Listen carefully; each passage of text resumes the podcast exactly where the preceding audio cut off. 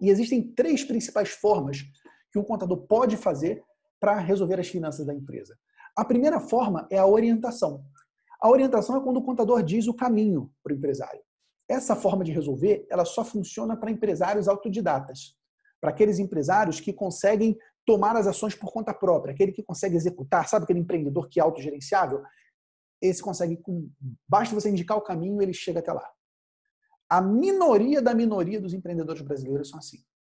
A minoria dos empreendedores conseguem ser autodidatas para mudar processos, cultura como essa do controle financeiro.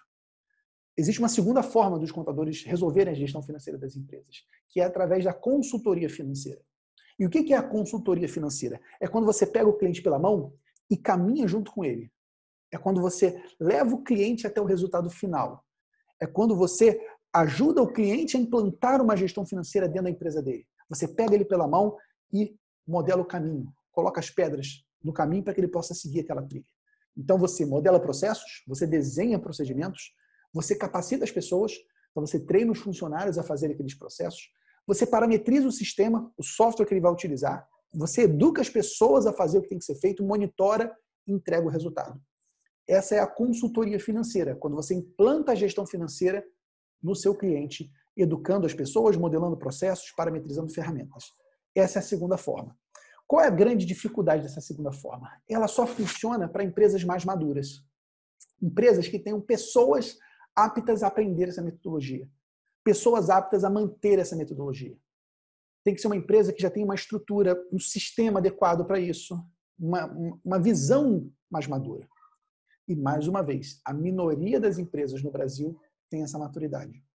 Você, você acha que a maioria dos clientes eles são organizados ou desorganizados? Coloque aqui no comentário, por favor. No meu ponto de vista, na minha opinião, a maioria dos empresários são desorganizados, extremamente desorganizados. E não tem pessoas lá dentro para ajudar a resolver. A maioria das empresas não tem essa equipe. A equipe que está lá não é preparada, não tem o perfil ideal, está mais ocupada na produção, na prestação do serviço, no atendimento ao cliente do que na gestão do negócio. E é por isso que a maioria, das empresas não tem controle financeiro. Porque eles não têm os recursos necessários, pessoas, método, processo, ferramenta, eles não têm o recurso necessário para fazer isso. E eu vou te dizer uma coisa, que talvez você já tenha ouvido da minha boca, eu vou repetir para você. Meu amigo, minha amiga, todo problema é uma oportunidade disfarçada. Todo problema que nós empreendedores encontramos pela nossa frente é uma oportunidade disfarçada. Por quê? No momento em que o cliente não tem esse controle, significa que ele não sabe fazer. E se ele não sabe fazer, e se isso for importante, ele pode deixar você fazer. É aí que entra a gigantesca oportunidade do BPO financeiro, da terceirização do financeiro. A terceira forma que um contador pode fazer para resolver o financeiro das empresas é terceirizando ela. É assumindo o processamento desse financeiro.